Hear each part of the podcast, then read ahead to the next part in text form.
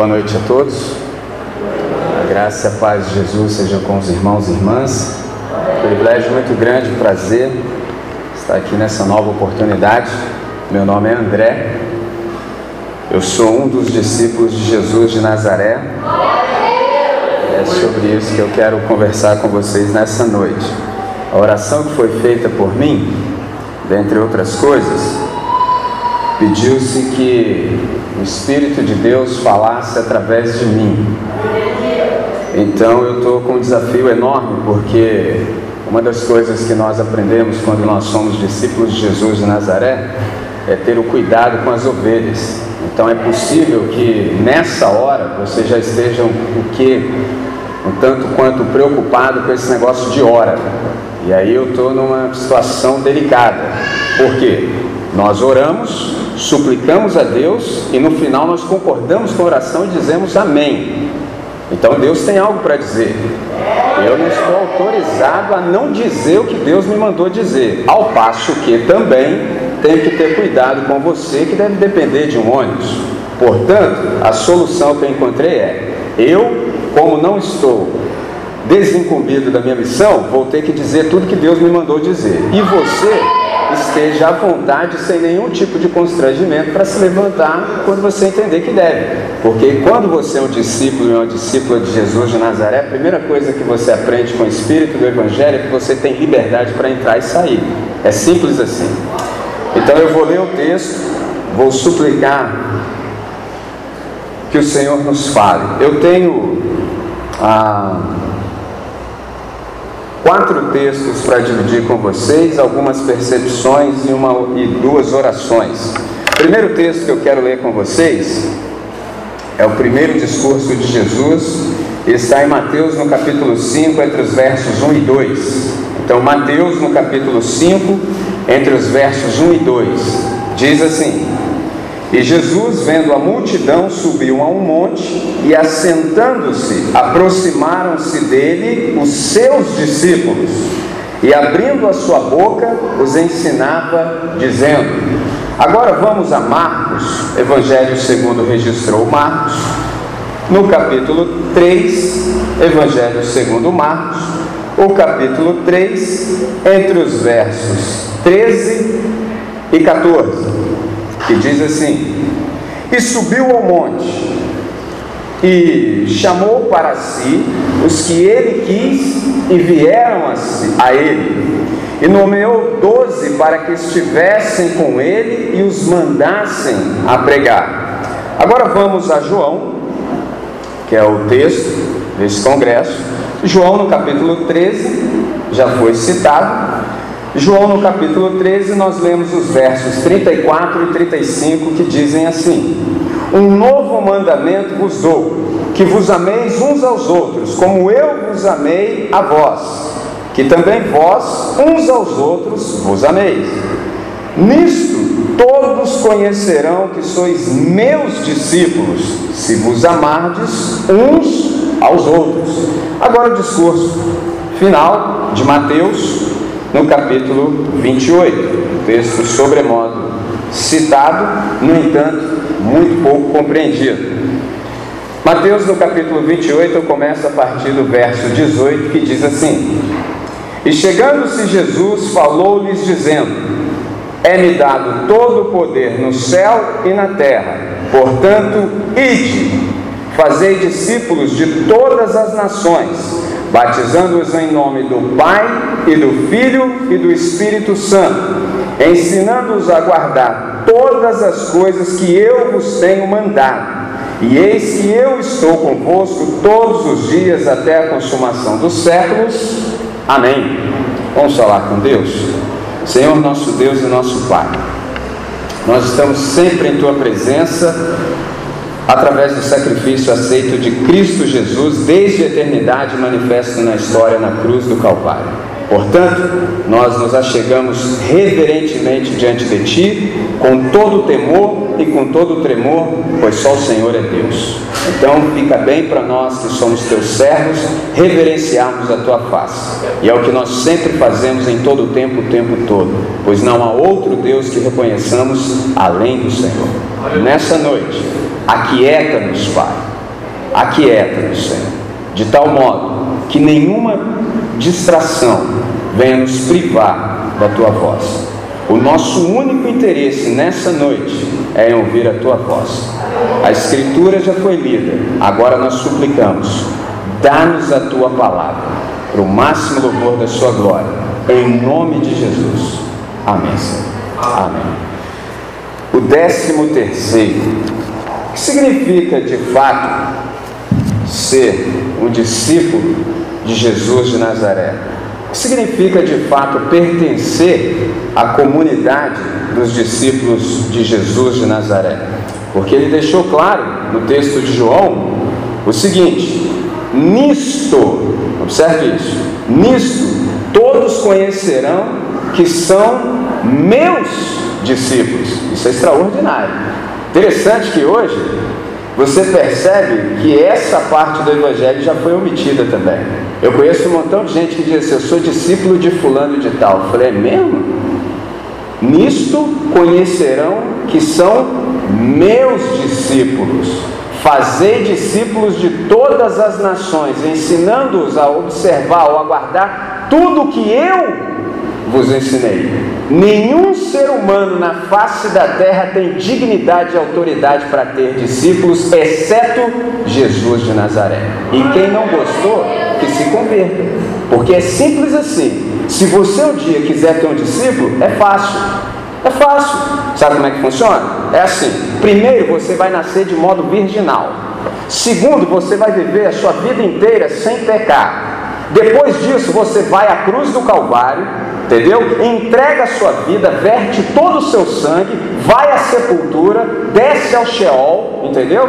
Ao terceiro dia você é ressuscitado, ascende aos céus, assenta-se à destra do Todo-Poderoso e de lá você reja toda a criação. Aí você está habilitado a ter discípulos.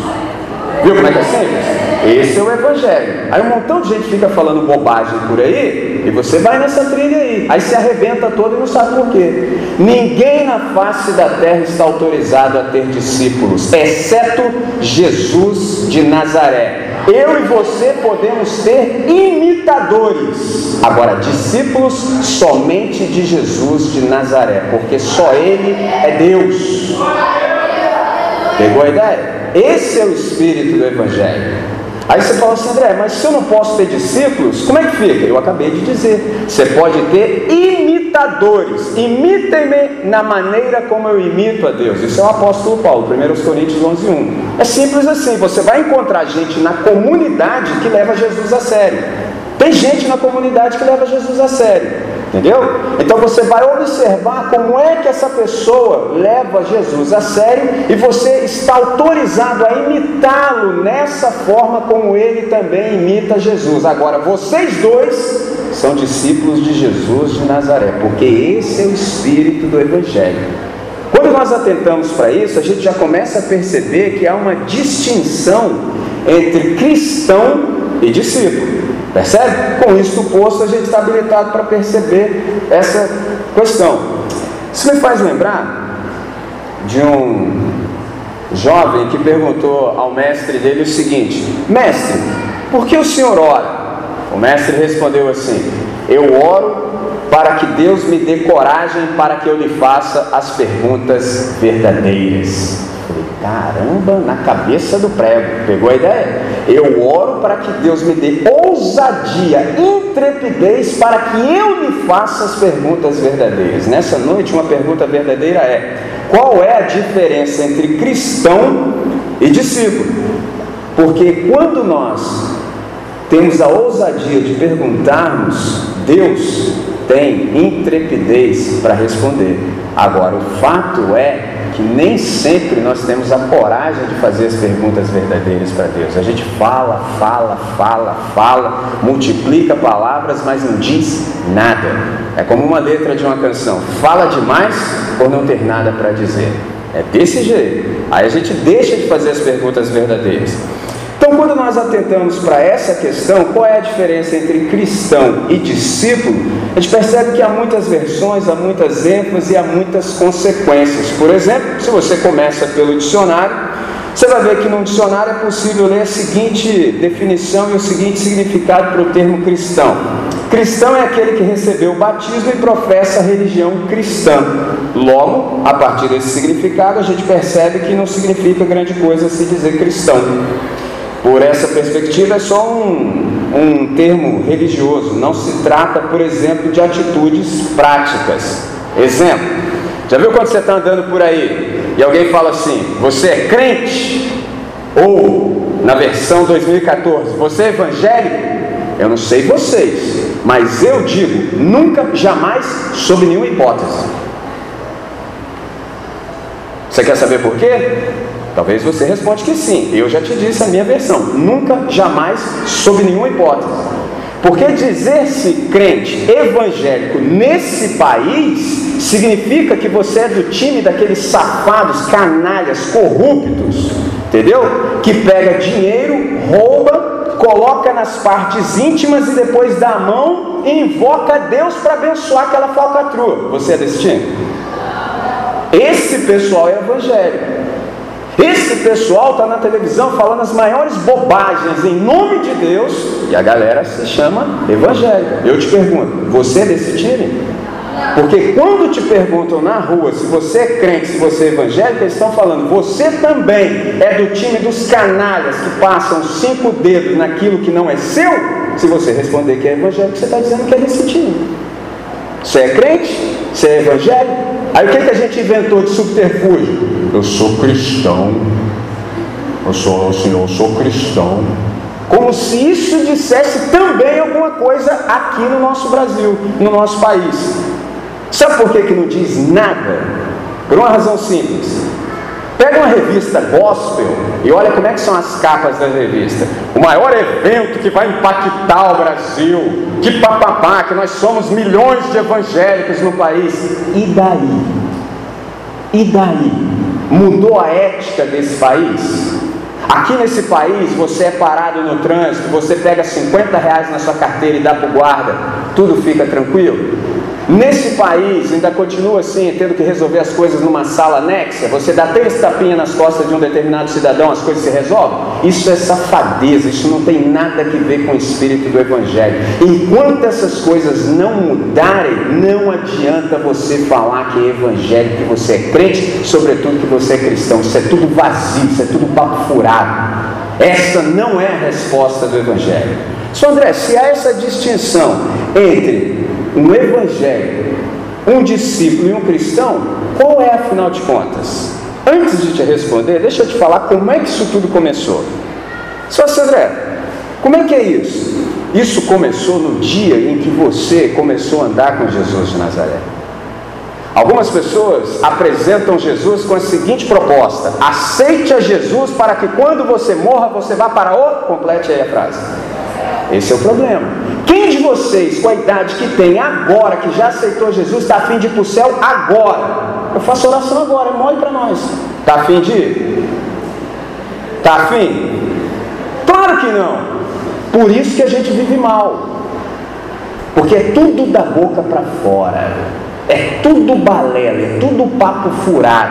Ninguém quer Aí, presta atenção no que eu estou te falando, presta atenção, na idade que, sobretudo, vocês têm, você está cheio de vigor, você está cheio de energia, você não está interessado em morrer para o céu. Pegou a ideia? Só que a proposta que te fizeram é: aceite a Jesus para que quando morra você vá para o céu. Logo, enquanto você está vivinho agora, cheio de pensamento e maquinações na cabeça, o que, você faz da sua vida? Nada. Por isso que a maior parte dos jovens e adolescentes da igreja dá problema, porque os caras não sabem o que fazer. E os caras que cuidam dessa galera também não sabem o que fazer da vida. Aí fica todo mundo lá como? Para a galera não fazer pelo menos feio demais da conta, porque senão o bicho vai pegar para o seu lado, porque tem um detalhezinho, a igreja só pune os pecados que descobre. Traduzindo, enquanto você for safado, safada, comer a parada, mas limpar o bigodão assim, ou passar batonzinho no beijo, vai ficar tudo tranquilo. Ou seja, enquanto você for um 71, tá beleza. Só não pode a igreja descobrir, senão vão amarrar tua lata. Para que a igreja não descubra, você tem que pecar na moita. Por isso que o terror da sua vida é se encontrar com o capitão do mato gospel. Já viu quando você está lá no pecadão, pe, pecadão boladão? Já viu? Já viu? É por isso, porque você não tem nenhum temor por Deus. Você só liga para o que as pessoas veem, você não sabe o que é caráter, você só lida com reputação, você não sabe o que é interioridade, você só lida com exterioridade, por isso que você é adepto do Photoshop. É desse jeito, irmãos. Aí você fica boladão o tempo todo, tu está pecando na presença do Altíssimo, mas só que isso não traz nenhum tipo de pesar ao seu coração. O seu problema é o capitão do mato gospel descobrir e contar para a rapaziada e você para parar de participar do louvor. Esse é o problema da sua vida. Aí você fica lidando assim, cheio de pecado no lombo. Mas, pô, aparentemente está tudo sob controle, ninguém descobriu ainda. Esse é o problema. Agora, por que, que você vive essa vida? Sabe por que, que é? Porque você não sabe o que é viver com Jesus de Nazaré, porque o projeto que apresentaram para você não é um projeto de vida, é um projeto de morte. Como nenhum de vocês está interessado em morrer agora, nós encontramos um subterfúgio para continuarmos pecando, mas assegurarmos o nosso lugarzinho no céu, porque na verdade a gente só aceitou Jesus como seguro contra incêndio, porque o fogo do inferno deve arder para raio. Esse é o problema. Você pode pular para lá, você pode gritar para cá, você pode rolar, você pode dar pirueta, mas não está fluindo nada com Deus. Porque não é genuíno, não é verdadeiro, é só exterioridade, é só fachada. Percebe? É só performance, não tem nada que ver com o coração. Por isso que Deus disse em Isaías 29, 13: Esse povo me louva com os lábios, olha a conjunção adversativa, mas o seu coração está longe de mim. Traduzindo, é só blá blá blá o tempo inteiro. E Deus detesta esse negócio. Só André, qual é a saída? A saída é você entender que Jesus de Nazaré tem um projeto de vida. Eu vim para que vocês tenham vida e a tenham em abundância. Qual é a primeira percepção? Então eu não tenho vida? Nenhuma. Você está andando por aí como um zumbi. Entendeu? Para que as pessoas não percebam assim a podridão, você usa um negócio chamado cosmético. Por isso que a indústria de cosméticos vende absurdo, para ver se dá uma livrada na podridão. Mas para Deus não existe cosmético que funcione exceto o sangue de Jesus de Nazaré.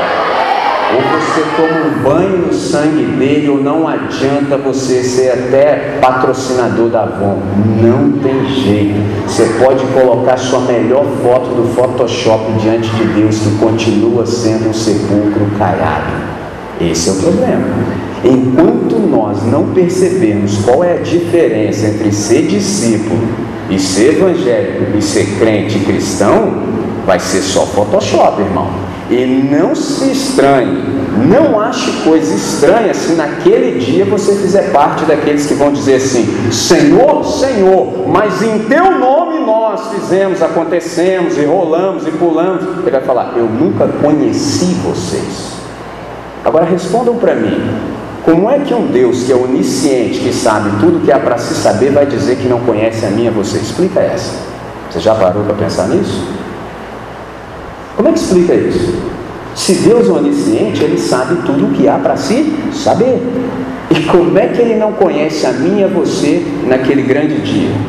Porque vocês são do Photoshop, é isso que Ele está dizendo. Vocês são só exterioridade, vocês não são dos meus discípulos. Apartai-vos de mim. Para que não seja assim, que nós temos essas advertências do Evangelho. Para que não precise chegar naquele grande dia. Comece exatamente agora. Por que é que você anda com Jesus de Nazaré?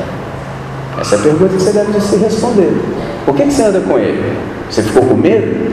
Veio alguém assim, te apavorou? Oh, você vai para o inferno. Já viu esse tipo de pregação?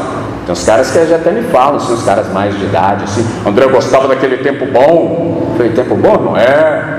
Os pregadores falavam assim, ó, oh, se não aceitar Jesus, vai para o inferno. Eu falei, você acha bonito?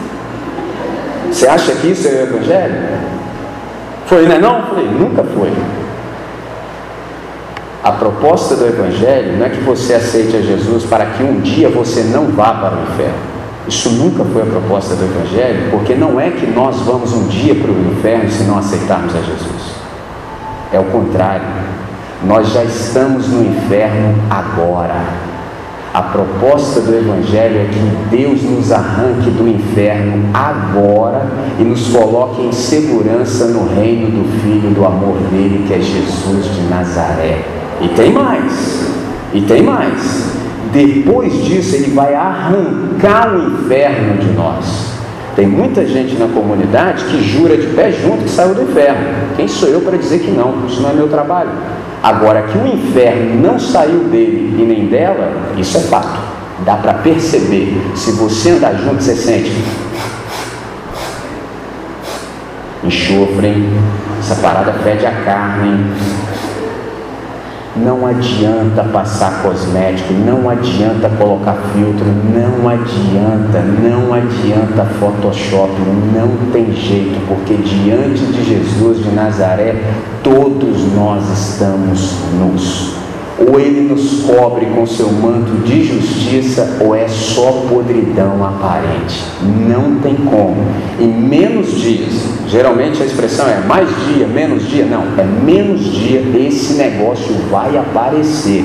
Não vai ter como, porque quando você faz as coisas do jeito do inferno, o diabo até te ajuda a fazer, mas não conte com ele para te ajudar a esconder. Ele vai meter o holofote em cima de você e vai falar: Olha aqui o safado que canta lá na igreja todo mundo, todo dia, todo domingo. Olha aqui. Esse é o problema, porque ele é assim, o papel dele é esse. Por isso que é importantíssimo você saber qual é a diferença entre ser um discípulo e ser simplesmente um evangélico que não quer dizer nada. Quando você é só evangélico, sabe qual é a sua vida? Você só fica vivendo a partir de uma listinha. Já viu a lista de crente? Todos os dias que eu converso com a galera assim da idade de vocês, os caras só têm uma pergunta para me fazer. Sabe qual é? André, isso pode? Isso não pode? Isso aqui pode? Isso aqui não pode? Isso é coisa de evangelho. Discípulo de Jesus de Nazaré não só sabe o que deve e como fazer o que deve. Porque a questão não é o que nós vamos fazer, isso a gente sempre soube. É só você ler o Novo Testamento que você já sabe tudo que você tem que fazer.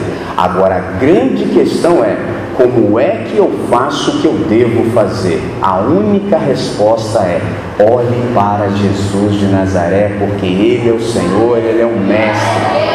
Ele é o nosso paradigma, mas aí nós somos discípulos de outros agora. Aí o camarada se quebra todinho, você se quebra junto com ele, porque você está seguindo a ele. Viu como é que é idiota esse negócio? Isso não tem nada que ver com o espírito do Evangelho. Por isso é extremamente importante sabermos qual é a distinção entre sermos cristãos, evangélicos, crentes e discípulos de Jesus de Nazaré. Quando você é discípulo dele, você aprende que céu não é um lugar geográfico. Céu é um ambiente existencial. Traduzindo, sabe o que é vida eterna? Não é simplesmente você viver para sempre. Já viu assim? Vocês dão trabalho para os pais? Você acha que seu pai ia querer que você vivesse para sempre do jeito que você está hoje? Quem é casado? Você acha que a sua mulher ou seu marido ia querer que você vivesse para sempre do jeito que você está hoje? Ninguém te aguenta, nem Deus. Simples assim. Por isso que viver para sempre não é o projeto de Deus para nós. Porque vida eterna não é simplesmente viver para sempre. Eternidade não é medida de tempo. Eternidade é ausência de tempo. Por que, que Deus é eterno? Porque Deus está fora do tempo. Deus é eterno porque ele não pode ser afetado pelo tempo, traduzindo e aplicando na minha e na sua vida. O que, é vida eterna? É você desfrutar de uma qualidade de vida que não pode mais ser afetada pelas circunstâncias. É por isso que o nosso louvor é incircunstancial. Nós não somos do time que fica pedindo para Deus melhorar as coisas do lado de fora. Não. Nós já entendemos que o projeto de Jesus de Nazaré é nos transformar de dentro para fora, independente das circunstâncias. Viu como é que é lindo?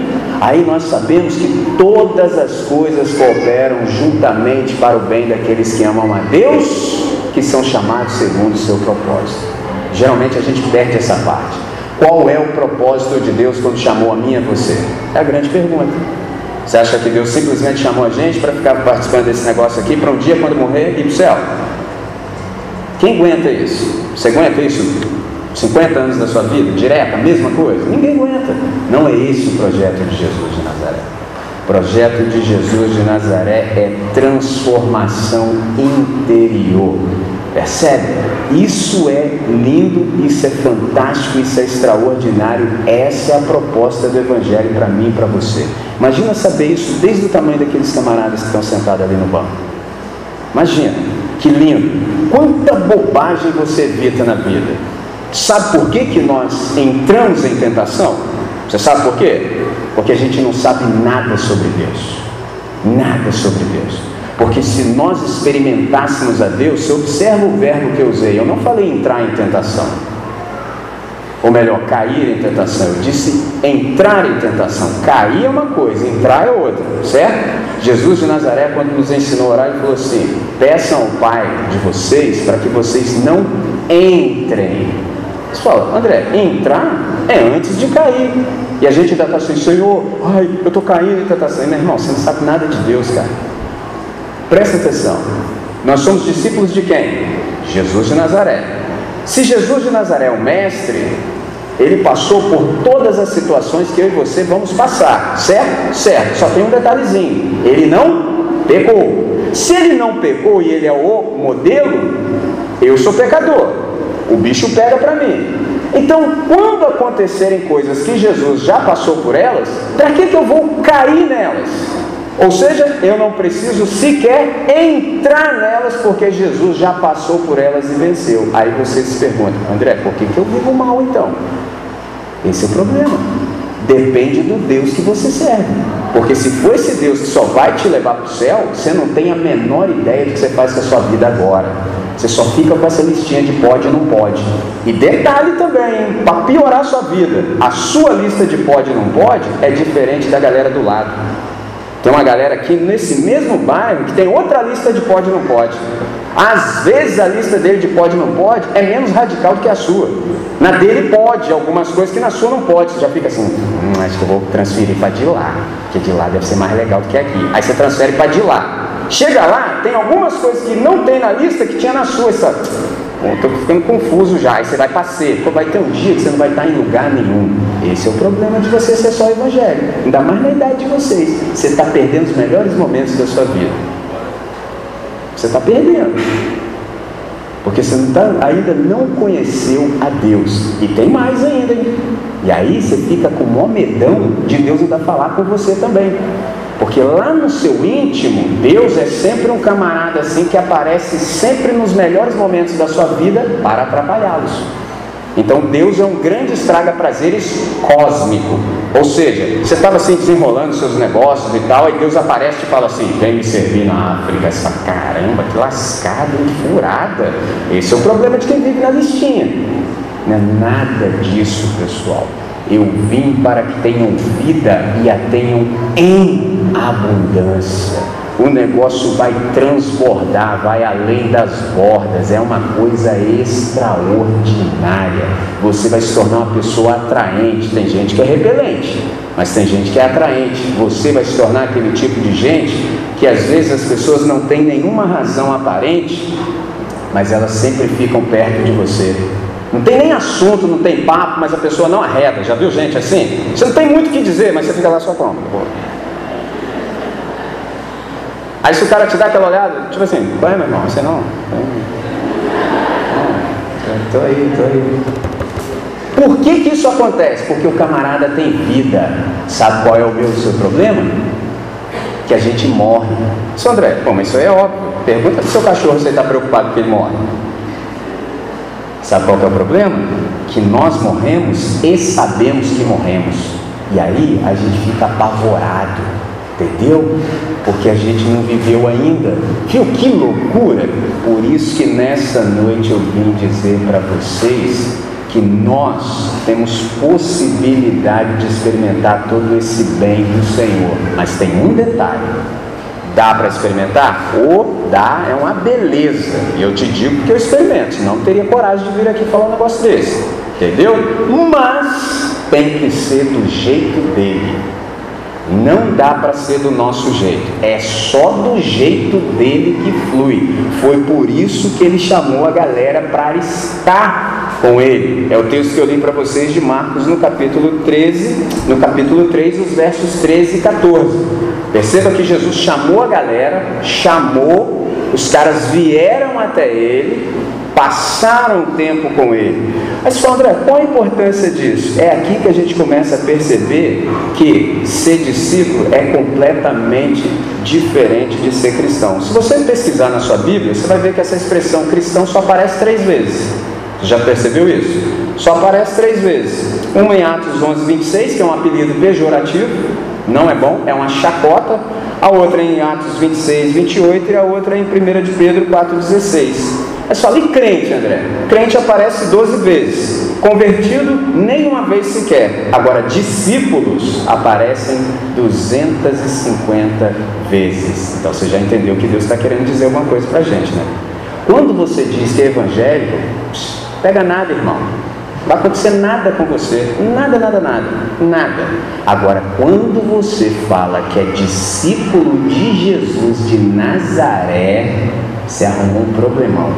Se você for para um lugar que eu estou indo daqui a pouco, vão arrancar sua cabeça. Simples assim. 28 dos nossos irmãos já foram. Pegou a ideia? Porque ser cristão significa exatamente que você tem que ser como seu mestre. Os caras vão olhar para você e vão ter que ver quem? Jesus de Nazaré. Aí você fala, e André? Aí o negócio esquentou, hein? É, nunca foi diferente, irmãos. Por isso que os caras da religião inventaram esse negócio de evangelho, cristão. Pegou a ideia? Tudo coisa furada, que não vai te custar nada. Para você ser discípulo de Jesus, a primeira coisa que você tem que fazer é morrer. Essa é a primeira. Você vai ter que morrer. Acabou, já era. Você não se pertence mais. Você só tem uma palavra para ter nos lábios após ouvir Deus. Você sabe qual é? Amém. Eu concordo, eu te dou razão. É do seu jeito, Senhor, e não mais do meu porque você vai aprender o que significa a palavra Senhor. Senhor não é pronome de tratamento, Senhor é reconhecimento da soberania de Deus. Deus agora é o Senhor da sua vida. Ele fala e você obedece. É simples assim. Isso nunca vai ser realidade se você não conhecer quem é o seu Senhor. Porque se você não conhecer a Deus, você vai ficar boladão e boladona com Deus. Entendeu? Você fica sempre assim, ó, com o pezinho atrás. Você está aí, mas está sempre bolado. Ao invés de Deus te fazer uma proposta e você pular para dentro, você está sempre com o pezinho para fora, assim, ó. Não sei, cara. Mó perigo, assim, vai que eu me entrego para Deus, assim, não sei, né? Porque, né? Não sei. Vai que, né? Não sei, é porque, pô, né, André? Pô, não sei. Falei, irmão, sai dessa vida aí, rapaz. Resolve a sua vida. Você quer servir ao pecado e o diabo? Faz na pressão, irmão. Faz de com força faz a vera. Você quer servir a Deus? Pula para dentro, irmão, mas resolve a sua vida. O cara não resolve, ele fica assim: ai meu Deus, eu não sei se eu vou, ai, ai, ai. Aí tem gente que está aqui nessa noite, nessa noite, o cara está assim já, ó, deixou o aparelho para lá. O cara pega o celularzinho e já fica assim, ó, só nessa mesmo. Pastor, cala a boca ali, o ralo. Ó, Aí já passa para os amigos dele, porque os caras estão na idade mídia. Ó, o cara, pastor, cala a boca é o vaso. Aí nisso, ele já mandou mensagem para os outros amigos dele que não estão aqui, porque os outros amigos dele são mais homens do que ele. Porque os caras nem vêm nessa parada. Ele não, ele não sabe se ele fica, se ele vai. Aí ele fica aqui e lá. Aí o cara assim, pô, pastor falar ali, eu já bato. Beleza. Aí já passa a mensagem para os caras. Aí, nisso que ele passa a mensagem para os caras que estão aqui dentro, ele faz a cabeça de meia dúzia. Aí os caras fecham com ele para ir para o pecadão depois da reunião. Entendeu? Aí nisso, quando os caras chegam no pecadão, a rapaziada que estava lá já adiantou o processo. Entendeu? No caso dos homens, maluco, aí, a mulherada aí, mano, pega aí, pega aí, pega aí, já arrumei pro seu, cara. Não, não, não. Aí, ó, olha a bolação do cara agora que não sabe o que, que ele quer da vida. Ao invés do cara pular para dentro do pecado, já que tá aí, pula, meu irmão. Ó, cara, não, não, pô, os caras não, pô, não. Pô, meu irmão, não, pega aí, maluco. Não, não, não, pô, não, não. Pô, meu irmão, você, você não é da parada, eu sei que você gosta, pega aí, mano. Não, não, não, não. Ó. a vida do cara. Aí ele volta aqui domingo que vem. Aí o pastor sapeca o ombro dele. Pô, cara, não sei o que eu faço na minha vida, meu Deus. Aí vai ficar nessa vida o resto da vida, cara. Resolve o que você quer. Se você quiser ser só evangélico, vive desse jeito. Todo retiro espiritual você é o cara que chora. Ai, meu Deus, Senhor. Vai ficar essa vida aí, irmão. Fazendo aquelas promessas vazias de fim de ano. Eu vou ler minha Bíblia, eu vou ser consagrado. Vai nada. Isso não significa nada para você. Agora, quando você é discípulo de Jesus de Nazaré, você fala: acabou a palhaçada, acabou. Eu morri. Deus fala e eu obedeço. Mas eu não obedeço por medo, não. Eu obedeço porque o meu prazer está na lei do Senhor e na sua lei eu medito de dia e de noite. Sabe o que é isso? Sabe o que está escrito aqui? Que nós maquinamos para o bem.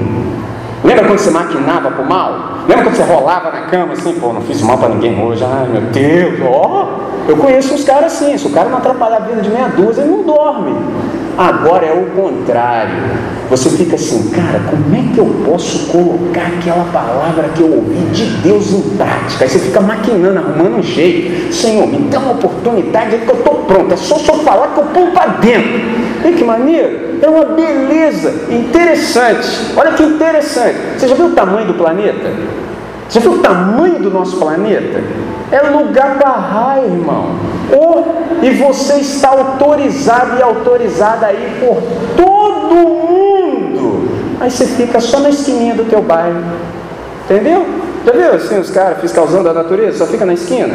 Chovendo agora o cara vai de garra da chuva. Faz nada da vida, produz nada. Ele acha que o mundo é a esquina do bairro dele. Para mim, não dá. O meu negócio é percorrer a criação e eu estou autorizado aí em todos os lugares do mundo, porque eu sou discípulo de Jesus de Nazaré. Viu como é que esse negócio é bom? Você já parou para pensar? Você acha que Deus te deu essa pluralidade de dons e talentos? Para quê? Você acha que é para quê? Você vai fazer tudo isso? Só no seu bairrozinho? Só desse tamanhozinho assim? Meu irmão, você tem um mundo inteiro para isso. É só você se capacitar. Quando você conhece Deus, você fala assim: Deus, o que eu faço com tudo isso? Ele vai te falar. Mas aí, isso só acontece quando você tem esse relacionamento aqui. Primeiro você tem que ir até Jesus. Você tem que passar tempo com Jesus para você aprender como é que Jesus pensa. Enquanto você não aprender como é que Jesus pensa, não vai fluir nada. Entendeu? O que é um discípulo? É alguém que está sob disciplina. Discípulo é alguém que aprende. Percebe? Eu vinha conversando no carro com o Raí e ele falou exatamente sobre isso. Eu fiquei quietinho e eu falei, mas é isso aí mesmo que eu vou falar nessa noite. Entendeu? Como é que negócio? O Raí falou assim, eu sou um cara que gosta de aprender. Eu falei, é isso aí mesmo, irmão. Enquanto esse espírito, essa atitude estiver em você, vai fluir que é uma maravilha. Percebe? Enquanto houver espaço em você para aprender, hum, você acorda toda nova manhã, na sua vida não vai mais existir rotina. Você vai acordar toda nova manhã, mas não para viver tudo de novo. Viu? Tem gente que vive tudo de novo. O cara acorda. Vamos lá, minha vidinha mais ou menos. Com, quando você é discípulo de Jesus de Nazaré, você acorda todo novo dia, não para viver tudo de novo, mas para viver tudo de modo novo. Para que, que você vai ficar repetindo os erros do passado? Olha quantas pessoas existem no planeta. Você já não viu todo mundo da cabeçada? Você já não viu que essa parada é mó furada? Você vai fazer igual pra quê? Só se você for idiota. Como discípulo de Jesus de Nazaré não é idiota, nós fazemos de outro jeito.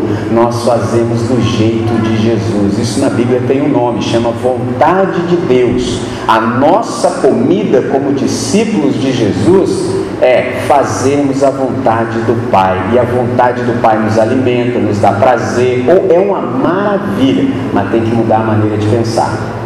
Senão, não dá. Enquanto você não mudar a maneira de pensar, você fica prisioneiro do que você aprendeu. Entendeu? Aí você ouve o Evangelho e fala, mas me ensinaram assim, mas é. Irmão, você decide. Você vai ficar vivendo mal ou quer viver em liberdade de acordo com o Espírito do Evangelho? Essa decisão é sua, mas você tem que abrir mão do aprendido. E aprenda aos pés de Jesus. O seu relacionamento é com Jesus. Ninguém na face da terra está autorizado a te dizer como viver, só Jesus de Nazaré. Isso não significa que você não vai ouvir ninguém, não é isso, não é isso. Mas que você sabe quando os conselhos vêm de Jesus de Nazaré. Eu sei. Por que, que eu estou aqui hoje? Foi porque o Raí me convidou? Foi porque a Maria me convidou? Foi porque vocês são legais? Não. Não é esse o primeiro motivo. O primeiro motivo é que eu ouvi Jesus de Nazaré. E aí quando o Raí me convidou, eu falei, tô dentro, pode botar meu nome que eu vou nessa parada aí, porque isso aí tem que ver com Jesus de Nazaré. Se não tivesse, não estaria aqui. Viu como é que é simples? Você vai aprender a discernir as vozes. Sobre isso é importante? Claro que é. Você já percebeu que depois de Gênesis 3 a nossa vida assim, é bem bagunçada? Você já percebeu que antes de Gênesis 3 só havia uma voz no mundo? Você já reparou isso? Todas as vezes que você ouvia, quem estava falando? Ué, lógico, Deus. Deus. Olha o montão de vozes que tem agora, ó. Está escutando? Se nós conseguíssemos fazer com que todas essas vozes exteriores parassem, já seria assim, bem legal. Mas não é esse que é o problema. Entendeu? Não é esse o nosso problema. O nosso problema é essa voz que tem dentro de nós que não cala a boca nunca. Já viu quando você fala assim, agora, agora eu vou fazer, né? agora eu vou orar mesmo? Já viu quando você se mete? Aí, primeira coisa, você tenta assim, dobrar o joelhinho. Aí você começa a oração hoje, e acaba amanhã. Suponhamos que você consiga passar dessa fase. Aí começa aquela barulhada dentro de você. Você começa a falar uma coisa quando ele já está pensando em outra, os assuntos misturam tudo, você já não lembra mais de nada, em nome de Jesus, amém. Se você conseguir além disso, vai chegar um vapor quente do seu lado e falar no seu orelhinho, no seu ouvidinho assim. Você está falando com quem? Aí você vai falar, opa, o negócio aqui mudou de frequência. Está falando com quem? Você acha que eu não sei qual é a tua, não, né? Você acha que eu não sei o que tem por trás dessa fachada tua aí, não? Aquelas fotos lá do Photoshop convence todo mundo, mas eu sei qual é a sua. Eu sei. Eu sei os pecados que você deixa lá naquele armário. E se você ficar com muita coisa, eu abro esse negócio e mostro para geral. Rapidinho acaba a sua oração. Isso é o diabo. Entendeu? Não precisamos viver desse jeito. É simples assim, é só você se desnudar para Deus. Por isso que Jesus recomendou que nós entrássemos no nosso quarto e falássemos, e o nosso Pai que nos vê. Percebeu a lógica? Totalmente equivocada, né? Você fala e Deus te vê. Ué, mas eu falo, Deus deveria me ouvir, né?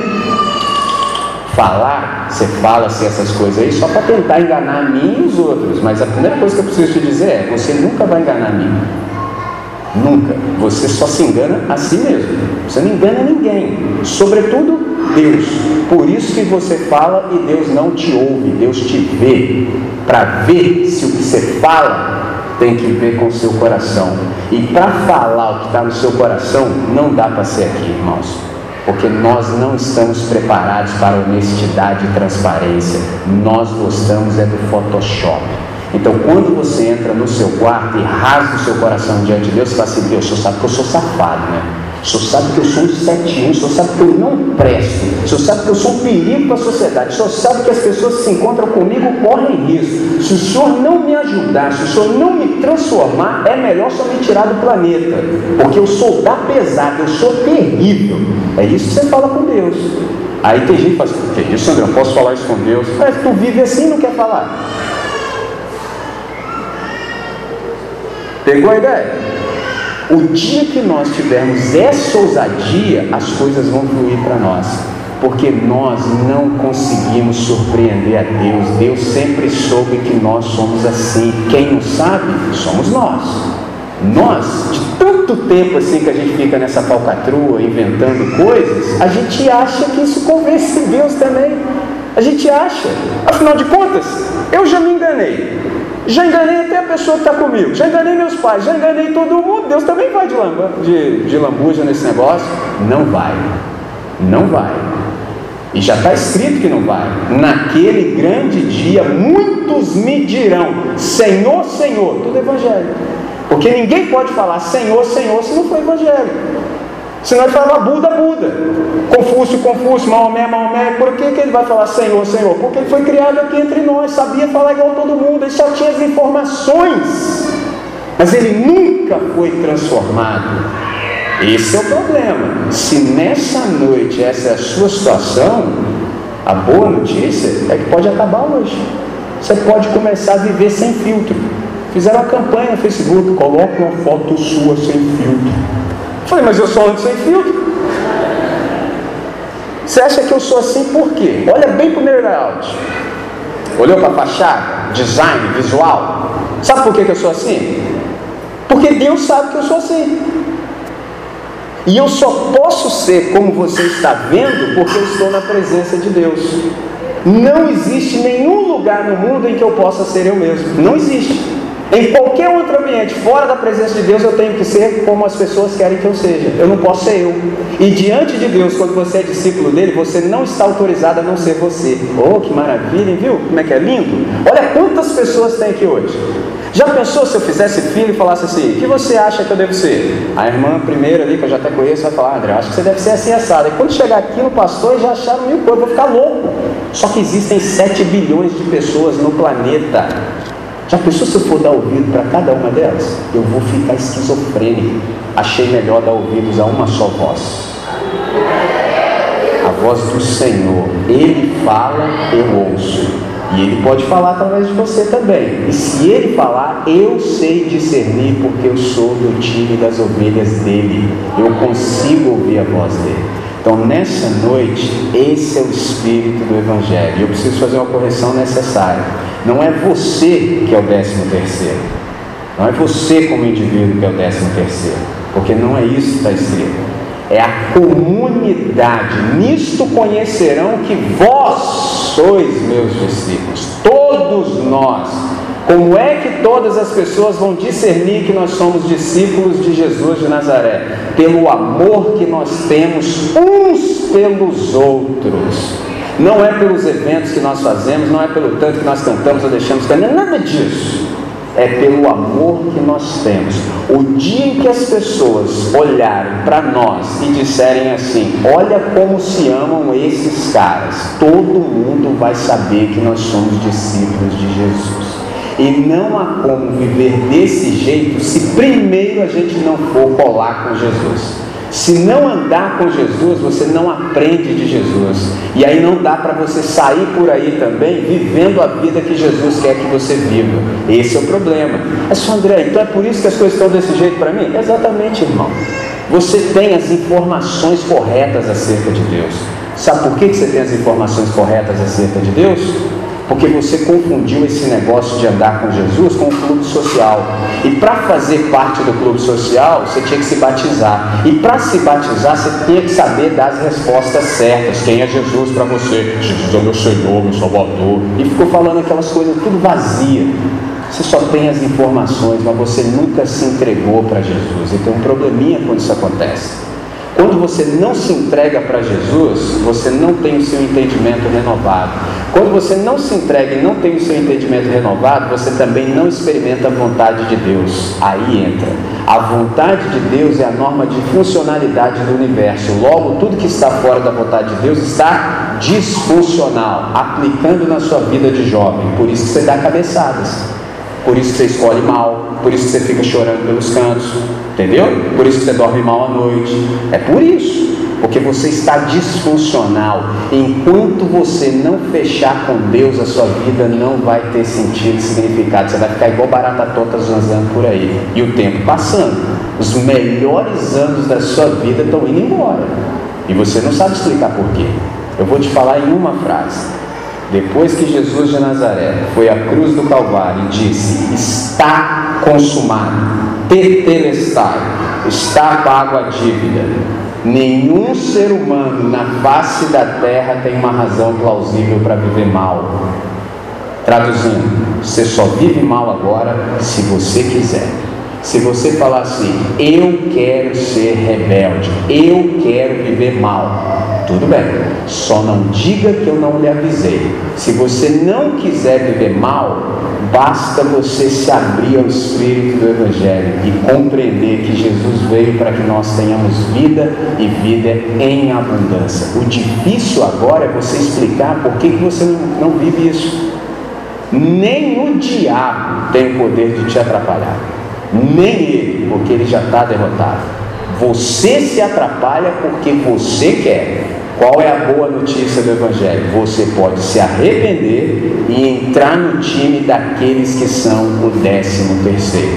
A igreja é o décimo terceiro discípulo de Jesus de Nazaré. Se você é da igreja, essas coisas entram fácil em você. Você entende tudo que eu estou falando. Se você é só evangélico, você não entendeu nada do que eu falo. Nada, nada, nada, nada. Mas amanhã você vai fazer parte da galera que vai virar o olho, vai chupar o dente. Só tem um probleminha. Eu nunca conheci ninguém que chupa dente, que vira o olho, que rola, que cai, fazendo nada do jeito de Jesus de Nazaré. Eu não conheço. Eu não conheço nenhum desses caras que são influenciados por essa cultura gospel que queira entregar a vida por Jesus de Nazaré. Eles não têm uma boa razão de viver. E quem não tem uma razão de viver também não está pronto para morrer. Esse é o problema. Você quer ser de qual time? Você é de qual time? Nisso conhecerão que são meus discípulos. Todo mundo que tem contato com você só tem um critério e uma evidência: é o amor que você tem um pelo outro. Só tem um detalhezinho.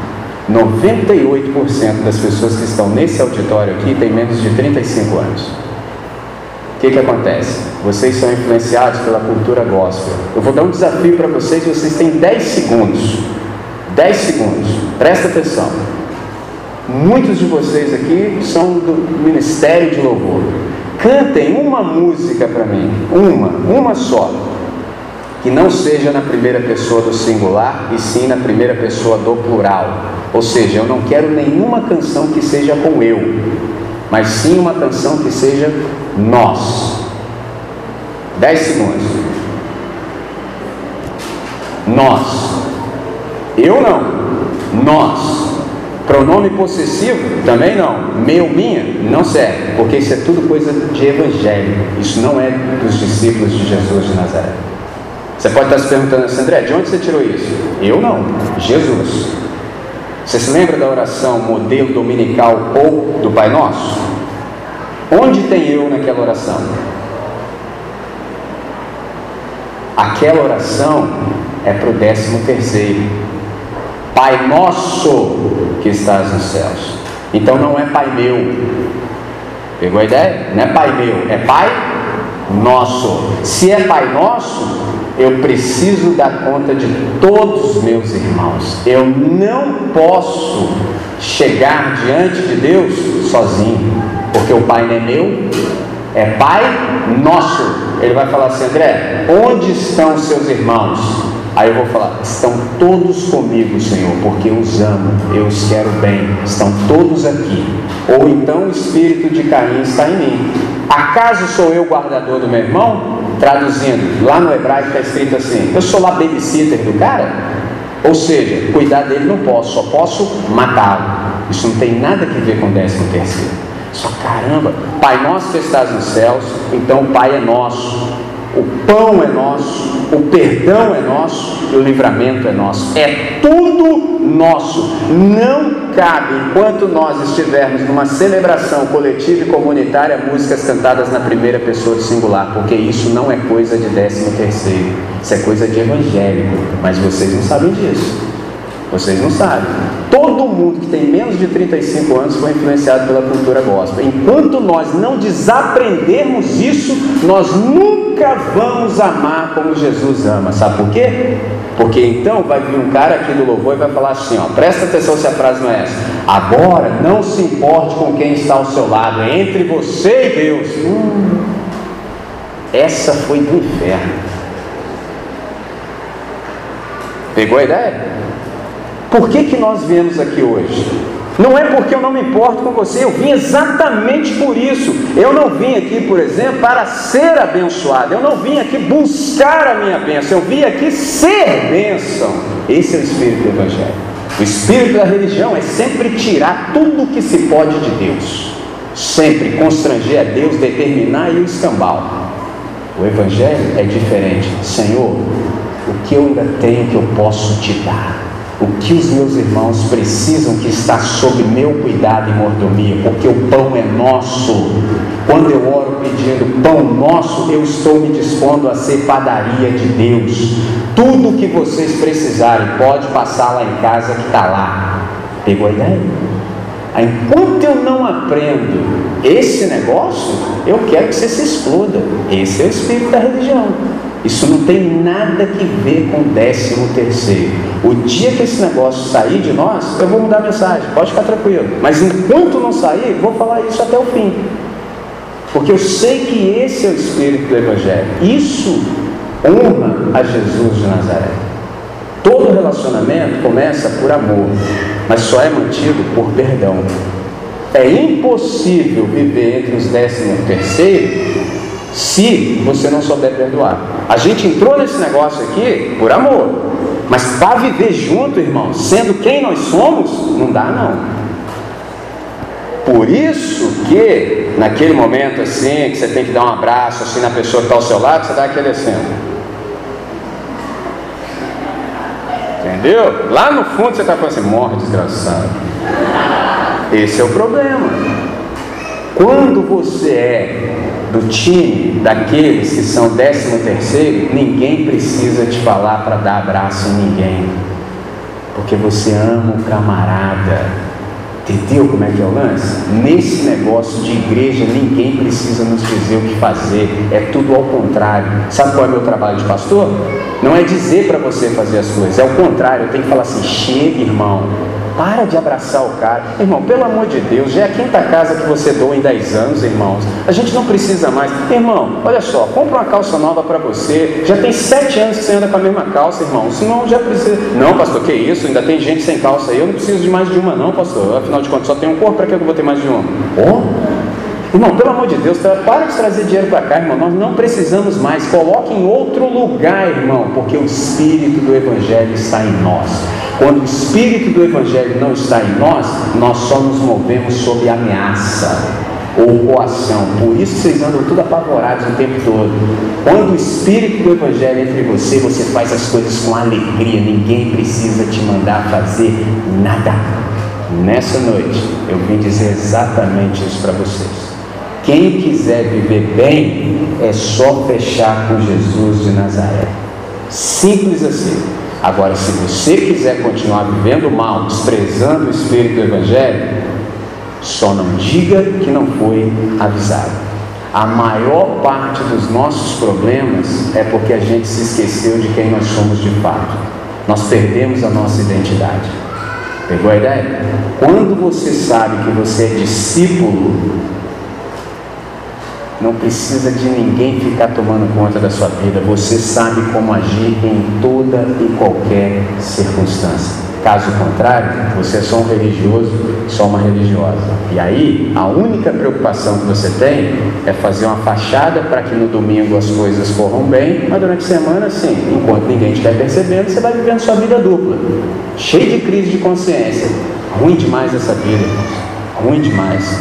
Como eu sei, conheço e experimento a Jesus, eu vim te dizer que existe uma possibilidade de você viver bem. Para isso, você resolve a sua vida com um simples amém. Simples assim, porque o Evangelho é simples. Se no íntimo do seu coração você falar amém, resolve. Mas isso quem decide é você. Tá certo? Vamos orar? Vamos falar com Deus?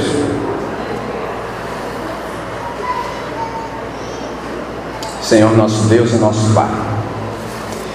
Nós te damos graças pelo espaço, pelo tempo, pela palavra, pela exortação, sobretudo pelo encorajamento. Nessa noite, muitos compreenderam qual é de fato o espírito do Evangelho. E nós queremos entregar o nosso ser integralmente ao Senhor, de tal modo que não seja difícil para ninguém que nos observa perceber que nós somos de fato alunos, discípulos de Jesus de Nazaré. que o nosso amor que temos uns pelos outros seja a marca distintiva do nosso ser, Pai. De modo que todos os circunstantes possam perceber qual é a nossa real identidade diante do Senhor. Nessa noite, nós desejamos deliberadamente, sem nenhuma coação, sermos discípulos de Jesus de Nazaré. Nós entendemos que o Senhor é a única fonte de satisfação para o nosso ser. E é por isso, com essa consciência, que nós nos entregamos para Ti, Senhor. Faz de nós tudo quanto o Senhor nos criou para ser, para o máximo louvor da Sua glória. E enquanto nós estamos vivendo e andando por aí, que outros discípulos também sejam feitos e que nós também venhamos a ensinar tudo quanto o Senhor nos tem ordenado para o máximo louvor da Sua glória. É nossa oração sempre no nome que é sobre todo nome, o nome de Jesus de Nazaré, desde hoje até o dia eterno. Amém. Amém. Pastor, por gentileza.